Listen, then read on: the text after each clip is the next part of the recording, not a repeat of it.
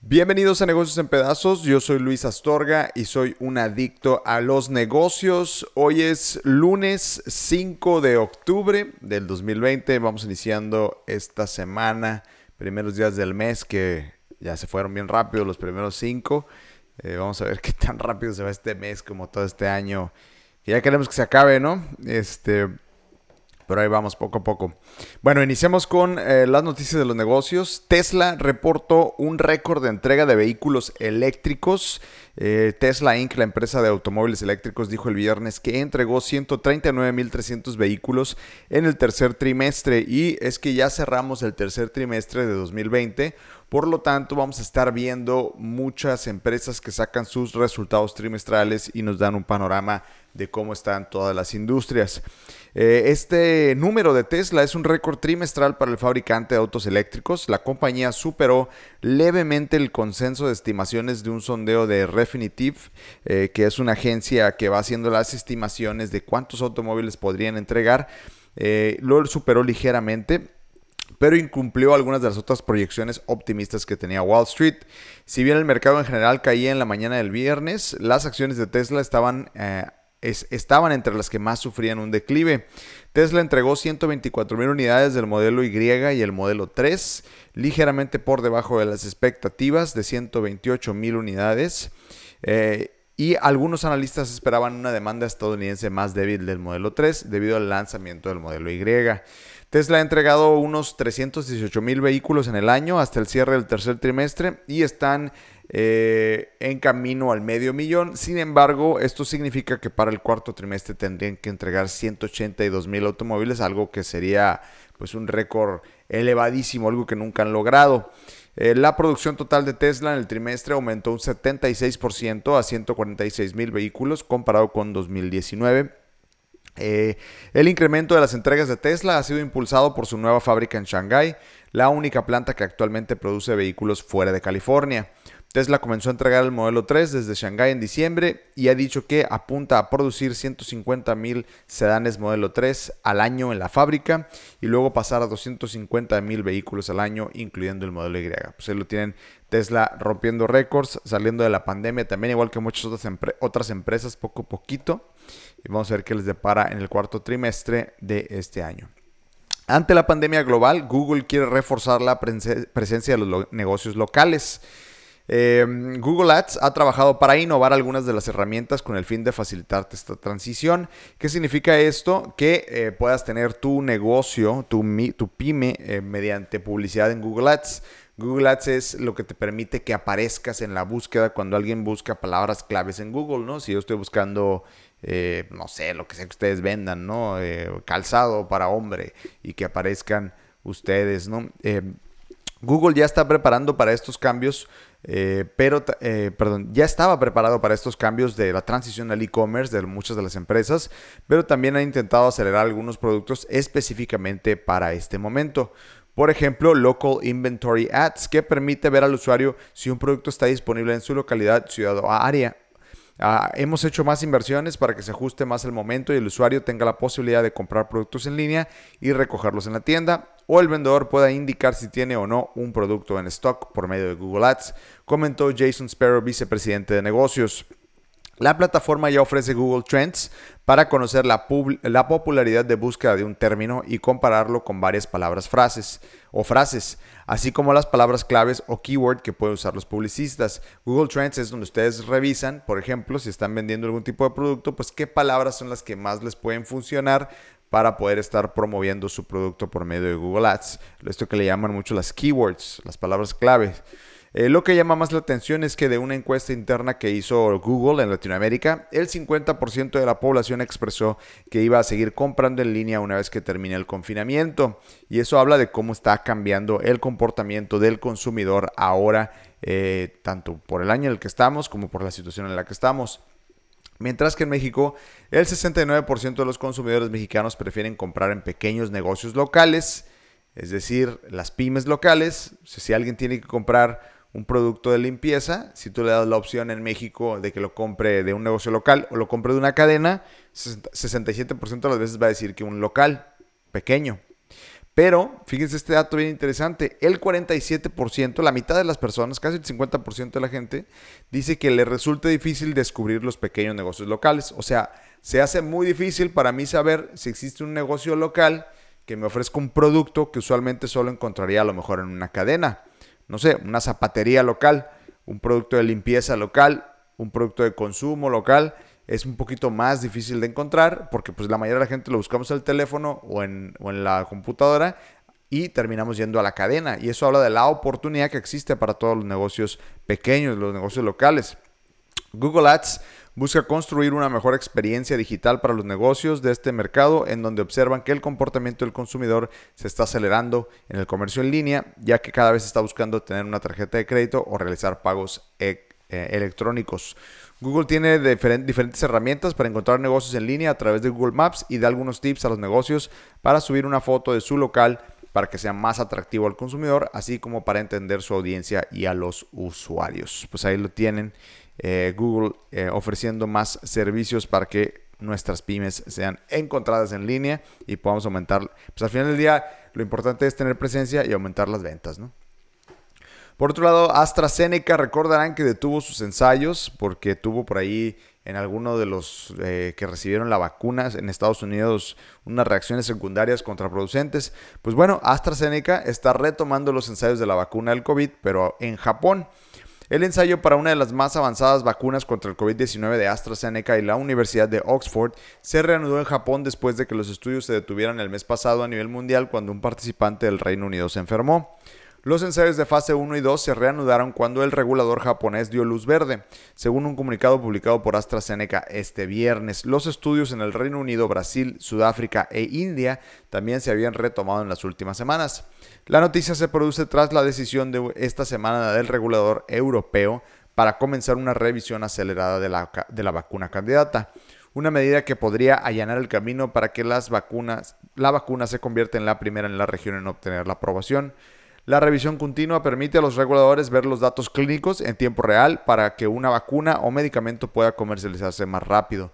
La farmacéutica y la Universidad Británica aún esperan eh, que se reanuden los ensayos en Estados Unidos.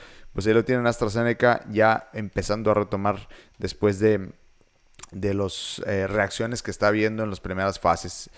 Eso habla también de que probablemente no llegue tan rápido como todos creemos o incluso queremos, porque pues digo, desarrollar una vacuna, recuerden que el dato, si ustedes lo buscan en internet, de hecho, un desarrollo de una vacuna puede llegar a tardar hasta 10 años. Aquí estamos tratando de hacer, estamos, ¿no? Pero bueno, eh, las empresas están tratando de hacer algo que no tiene precedentes, que cambiaría básicamente la medicina moderna y la historia, porque pues nunca se ha desarrollado algo con esa velocidad.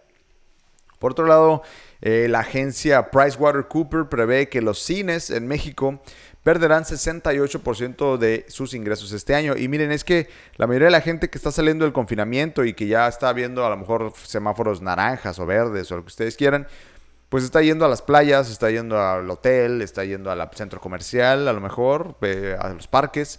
Pero un lugar al que no está yendo es a los cines. Los cines son los que están batallando más para, pues para recuperarse. Y tiene algo de sentido si ustedes piensan en la experiencia de un cine. Lo que es estar en este encerrado con otras personas, en un, eh, literal en un confinamiento durante dos o tres horas, viendo una película donde alguien puede estornudar o toser o lo que tú quieras, pues sí genera algo de pánico, ¿no? Y entonces la gente del cine definitivamente es un lugar al que no está regresando. Al cierre de 2020, el valor de mercado del cine en México será de 311 millones de dólares, lo que significará un desplome de 68% comparado con los 974 millones de dólares reportados en 2019, de acuerdo con proyecciones de la consultora PricewaterhouseCoopers. Eh, la industria del cine de México sería la más afectada en 2020 con una pérdida interanual de sus ingresos de 662 millones de dólares, la pandemia del coronavirus ocasionó que el gobierno federal decidiera cerrar las salas de cine durante más de cinco meses, lo que generó pérdidas millonarias. En el reporte Entertainment eh, eh, en Media Outlook 2020 a 2024, la consultora explicó que México cerrará en 2020 cerca como el mercado número 12 más importante del mundo para los productores, muy por debajo de la posición 9 que tenía en 2019.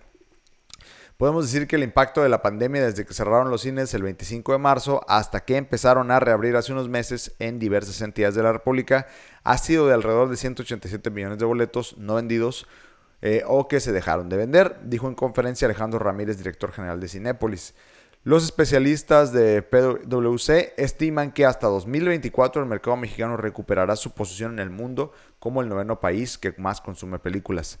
Las operadoras de, cine, de, salas de cine y distribuidoras hicieron un llamado responsable a asistir a los complejos en la medida que la contingencia sanitaria lo permita. Está complicado, ¿no? De nuevo, eh, si lo piensan, de todos los lugares a los que uno quisiera ir, el cine probablemente es el último, ¿no? Por el tipo de, el tipo de, pues, de espacio en el que estás. Y de hecho, eh, de las cadenas que están aquí en México, pues una que está por lo menos sobrellevándola es Cinepolis, porque tiene ahora Cinepolis Click, que pues es su servicio de streaming. Y el servicio de streaming es el que les está sacando la nómina, ¿no? por decirlo así. Por otro lado, eh, de hecho, pues derivado de esto, ¿quiénes son los grandes ganadores de que la gente no vaya al cine? Pues los, los servicios over the top, que se llaman OTT, o los servicios eh, de streaming como los conocemos, en este caso, pues Netflix o Amazon Prime. Por otro lado, la demanda de servicios como Netflix o Amazon Prime alcanzarán un valor de 880 millones de dólares este 2020, lo cual significa un aumento del 26% comparado con 2019. Estos son los grandes ganadores en el tema de entretenimiento. La consultora refiere que por el tiempo de confinamiento, este tipo de servicios junto con los videojuegos esports se convirtieron en los de mayor consumo entre los mexicanos. Y puedo ser atestiguo que es, que es verdad. Si yo fuera una representación de este mercado que están hablando, este, este estudio es 100% verídico. Yo no tenía Amazon Prime y ahora tengo Amazon Prime y yo no veía esports o incluso streaming de videojuegos y ahora la verdad es que sí veo un par de veces a la semana algo de eso, ¿no? La consultora refiere que por el tiempo de confinamiento este tipo de servicios pues ha, sido el que más ha crecido. En su reporte la consultora anticipó que México continuará en camino para superar a Brasil como el mercado más grande de servicios de streaming en América Latina en 2022 con ingresos que irían desde 698 millones de dólares a casi 1.500 millones de dólares para 2024. Pues ahí lo tienen quienes están ganando eh, la atención del entretenimiento del mercado mexicano. Por otro lado, hoy anunció el gobierno, y digo, esto es una noticia medio política, pero pues al final del día son negocios, este, y pues son de las poquitas buenas noticias que van saliendo de el gasto que requiere hacer el gobierno para ir reactivando la economía. El gobierno y la iniciativa privada anunciaron 39 proyectos de infraestructura por un monto de 297 mil millones de pesos. El nuevo plan anunciado por el presidente Andrés Manuel López Obrador este lunes en conjunto con el sector privado incluye un total de 39 proyectos. Eh, la inversión, como ya lo comentaba, son alrededor de casi 300 mil millones de pesos, de acuerdo con un cuadro presentado por el secretario de Hacienda Arturo Herrera en la conferencia mañanera. Carlos Salazar Lomelín, presidente de la CCE, Consejo Coordinador Empresarial, eh, que se trata, mencionó que se trata de una reactivación del plan de infraestructura que se presentó desde noviembre del año pasado. Eh, actualmente 7 de los proyectos se encuentran ya en ejecución, mientras que 32 iniciarán próximamente. Eh, Jorge Nuño Lara, titular de la Unidad de Inversiones de la Secretaría de Hacienda y Crédito Público, indicó que este primer paquete del plan de infraestructura generará entre 185 y 190 mil empleos y esperan llegar a una meta de inversión del 25% del Producto Interno Bruto. El, perdón, el plan de inversión en infraestructura que se anunció este lunes deberá privilegiar la contratación de empresas mexicanas, el jefe de la oficina de la presidencia, Alfonso Romo, mencionó. ¿Y, ¿Y cómo están distribuidos estos proyectos? Pues miren, ahí les doy un poquito de resumen. Los proyectos de inversión van a ser primero en comunicación y transportes. La inversión en este sector será de más de 158 millones de pesos para la construcción de 20 obras entre libramientos, autopistas, obras de conectividad y entronques carreteros, en el que participan empresas como Ideal, Pinfra y Aldesa. Dentro del primer paquete de reactivación, el programa de infraestructura destacan obras como la ampliación de la autopista Tuxtla Gutiérrez, eh, la autopista Tepic Villa Unión y Monterrey Laredo. En energía, la inversión son cinco proyectos de desarrollo para el sector energético que suman una inversión de 98.980 millones. El más importante de los que se anunció hoy es la instalación de una coqui ah, canijo, una coquizadora en la refinería de Tula. Perdón, no conozco el término. coquizadora, pero vamos a, a googlear qué es una coquizadora. Disculpenme mi ignorancia de energía, pero eh, es un proceso de refinación mediante el cual los productos más pesados y densos del proceso de destilación se convierten en productos más livianos. Pues básicamente hacer elementos pesados, volver los elementos livianos. Bueno, eso es una coquización de la refinería de Tula, el cual requerirá una inversión de 54 mil millones de pesos. Le sigue una coquizadora de licuefacción en Salina Cruz por 25 mil millones. También está la rehabilitación de la planta de coquización de la refinería de Cadelleira, Cadereita, perdón. Eh, la terminal de etano de Pajaritos, Veracruz y una planta de fertilizantes en Camargo. Y por último, en agua y medio ambiente, en estas inversiones, para este sector se tendrá una inversión de 2.133 millones de pesos para dos proyectos. perdón, proyectos, manejo integral y manejo especial de residuos sólidos urbanos en Naucalpan y construcción del sistema de abastecimiento de agua del Aeropuerto Internacional de Ciudad de México con inversión pública y privada. Pues ahí está uno de los primeros esfuerzos del gobierno por reactivar por medio de inversión de infraestructura. ¿Está bien? Nada más yo sigo haciendo la pregunta más importante, creo, que es, ¿y las pymes? ¿En qué momento van a apoyar a las pymes? Y no con esos microcréditos que no sirven para nada, ¿eh? ¿Y las pymes? Esa es la única pregunta que tengo. Y hasta ahí la dejo con esa pregunta porque no tiene caso hablar de política. Por otro lado, Walmart eh, vendió su unidad de Reino Unido por 7.430 millones de euros. El gigante minorista estadounidense Walmart anunció la venta de su cadena de supermercados Asda en Reino Unido a un consorcio privado por 7.430 millones de euros. El gran estadounidense ya había tratado de vender Asda a su rival británica Sainsbury's, una operación que quedó paralizada por el organismo regulador de la competencia en Reino Unido, por medio de que la fusión de ambas cadenas derivara en un aumento de los precios para el consumidor. Detrás de, la, compra de Asda están los hermanos británico Mosin y Suber Isa, dueños del grupo EG eh, Group, así como el grupo de capital de riesgo TDR Capital. Como parte del acuerdo, Walmart retendrá una participación minoritaria en la cadena de supermercados. Los nuevos propietarios acordaron mantener la sede central del grupo en la ciudad de Leeds, al norte de Inglaterra, además de invertir en operaciones online. Además, se enfrentarán al desafío de mantener los precios bajos frente a las duras condiciones económicas para los consumidores y los potenciales nuevos aranceles en productos alimentarios procedentes de países de la Unión Europea, porque pues en teoría Reino Unido ya está fuera de la Unión Europea o está por salir de la Unión Europea. Interesante que Walmart, una cadena como Walmart, se salga de un mercado tan grande como Reino Unido. Yo creo que hay cosas con las que definitivamente la cadena no quiere lidiar, como esto que hablan del tema de los precios, ¿no? Eh, por último, Apple demandó a una empresa que debía reciclar iPhones, pero terminó vendiendo 100.000 unidades en secreto. Eh, Apple está demandando a una empresa canadiense que contrató para reciclar iPhones e iPads viejos, pero que según la querella de la empresa en Cupertino, eh, en su lugar vendió 100.000 unidades en secreto. De acuerdo con un informe del sitio Apple Insider, la firma Gip Canada recibió de Apple poco más de medio millón de unidades usadas de iPhone y iPads para su desmantelamiento. Sin embargo, la firma tecnológica ha notado en una auditoría que 18% de estos dispositivos siguen en circulación. ¿Cómo se da cuenta Apple? Pues todos los eh, números de serie están dados de alta con el usuario y pues siguen en circulación, todavía están activos, entonces pues de esa manera se dan cuenta que hay equipos que deberían de estar desmantelados, todavía rondando en el mercado con sus con nuevos Apple IDs. Según un reporte eh, del sitio The Verge, Apple asume que hay muchos más eh, dispositivos eh, que están siendo usados sin conexión a redes móviles. La firma de la manzana alerta que estos aparatos no han pasado por una nueva certificación de seguridad, por lo que potencialmente podrían ser defectuosos de su batería o sistema eléctrico que podrían dañar a los usuarios. La demanda es por 22.7 millones de dólares. Y para finalizar, no sé si todos vieron, digo, una noticia medio voy a decir, bueno, no, iba a decir ridícula, pero no es ridícula, porque al final del día el valor, pues, es percibido, ¿no? Si ustedes le perciben valor a algo así y tienen el capital para comprarlo, pues, adelante.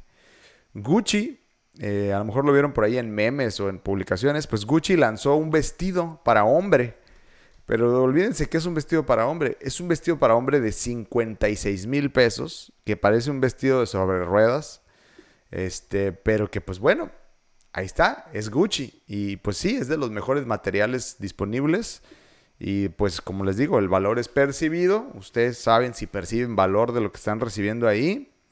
La marca de moda Gucci lanzó al mercado un vestido de 2.600 dólares para hombre para combatir, según ellos, los estereotipos tóxicos. La prenda de la prestigiosa marca italiana se, se trata de un vestido naranja y beige a cuadros para su colección otoño-invierno 2020. Se trata de una camisa larga de algodón eh, de tartán con botones de nacar, cuello tipo Peter Pan y un lazo de raso en la cintura. El sitio web de Gucci asevera que es una prenda inspirada en los looks grunge de los años 90 y es que sí, si ustedes miran el vestido, yo lo primero que pensé fue en Kurt Cobain de Nirvana y en los vestidos que usaba cuando salía en concierto, aunque no es para nada eh, el mismo patrón, pero me recordó eso y sí, sí, en efecto es, para, es, el, es el look que están queriendo imitar. Gucci dice que el vestido refleja la idea de fluidez explorada por el desfile de moda otoño y agregar un elemento inspirado en la infancia que se vincula con el tema de la recurrente colección. Si el precio no es para ti, la marca ofrece otro modelo más económico, un vestido con estampado que nada más cuesta 1.800 dólares. Pues ahí los tienen. Gucci sacando un producto que pues dice que es para combatir estereotipos, ¿no? Para que los hombres también puedan usar vestidos. Eh, pero pues digo, igual hombres que quieran usar vestidos, probablemente hay opciones más baratas que un Gucci de 2.600 dólares, ¿no? Bueno, pues eso es todo por hoy. Muchas gracias por acompañarme. Yo soy Luis Astorga. Esto fue Negocios en Pedazos. Eh, recuerden que me encuentro en redes sociales, en Facebook e Instagram como Negocios en Pedazos, Twitter, eh, N Pedazos, TikTok, Luis en Pedazos. Y estoy también en todas las plataformas de streaming al finalizar en audio para que lo que es este Spotify, Apple Podcast, Google Cast, Breaker, Radiocast, cualquier aplicación que ustedes tengan en su teléfono, seguramente ahí estamos. Eso fue todo por hoy. Yo soy Luis Astorga. Esto fue Negocios en Pedazos y aquí somos adictos a los negocios. Nos vemos mañana.